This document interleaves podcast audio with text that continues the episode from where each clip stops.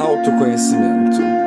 Ou fazer a árvore boa e o seu fruto bom, ou fazer a árvore má e o seu fruto mau, porque pelo fruto se conhece a árvore. Raça de víboras, como podeis vós dizer boas coisas sendo maus? Pois do que há em abundância no coração, disso fala a boca. O homem bom tira boas coisas do bom tesouro do seu coração, e o homem mau do mau tesouro tira coisas más. Mas eu vos digo que de toda palavra ociosa que os homens disserem, hão de dar conta no dia do juízo. Porque por tuas palavras serás justificado, e por tuas palavras serás condenado. Mateus 12, 33 a 37. A sabedoria bíblica considera que conhecer a si mesmo é mais nobre e mais difícil que se tornar um referencial de uma geração. Salomão mostrou a importância do conhecimento próprio quando disse em Provérbios 16:32: Melhor é o longânimo do que o herói da guerra, e o que domina o seu espírito do que o que toma uma cidade. A verdadeira sabedoria começa com o conhecimento próprio.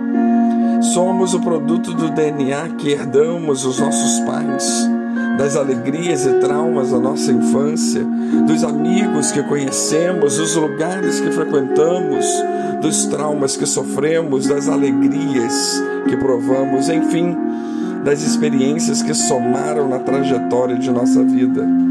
Entretanto, mesmo com esse conhecimento, parece que ainda perdura a sede de saber quem somos de verdade. Jesus abordou essa questão quando precisou confrontar a elite religiosa dos seus dias. Os fariseus, aliados à casa sacerdotal de Caifás, tentaram rotulá-lo como herege e um de pior qualidade chegaram a sugerir que ele estivesse aliado a um deus medonho, sujo e asqueroso chamado Beuzebu. Nesse clima, ele ensinou como alguém poderia conhecer a sua própria realidade. Primeiramente, ele afirma no versículo 33 que somos o que geramos. Nossa identidade é firmada naquilo que produzimos ou no que deixamos como legado. Por onde passamos, vamos semeando um pouco do que somos. Em segundo lugar, ele mostra no versículo 34 que a integridade de cada pessoa é definida por sua coerência entre o que é e o que aparenta ser. Hipocrisia é conviver pacificamente com o contrassenso de ser mal e dizer coisas boas. Reputação é o que cada pessoa se mostra diante do próximo, enquanto caráter é o que se mostra diante do olhar onisciente de Deus. Portanto, pode-se definir honestidade como a coerência entre a vida vivida e as afirmações propagandeadas. Também define-se integridade como o preço pago para se viver com coerência.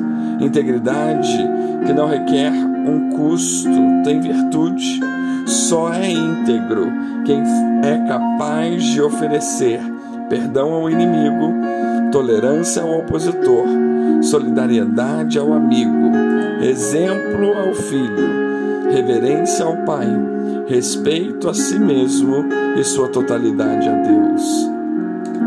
Jesus ainda ensinou na última parte do versículo 34 que a realidade de cada um sempre se impõe e que não adianta querer viver dissimuladamente. A qualquer momento, quando se está desapercebido, o que cada pessoa é sobe à tona. Atos falhos acabarão denunciando, a boca falará do que está cheio o coração. Talvez esse seja o motivo por que os demagogos não gostam de companhia.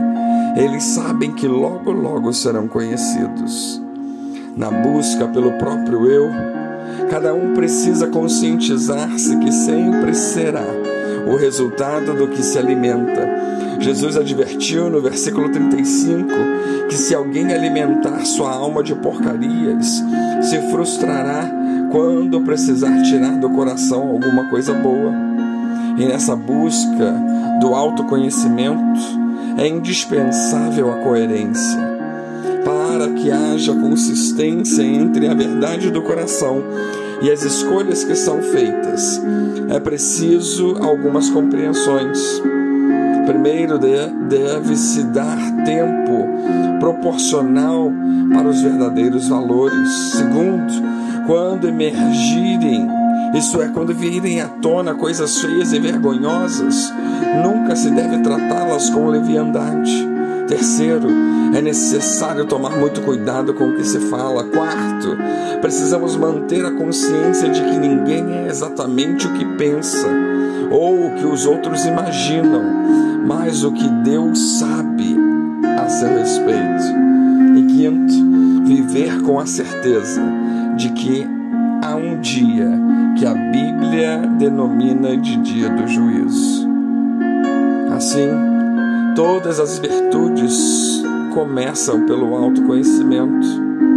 Antes de proclamar amor a Deus, todos devem lembrar dessa premissa: conhece-te a ti mesmo. Antes de defender o que é certo e recriminar o errado, conheça a ti mesmo. Antes de querer amar o próximo, conheça a ti mesmo.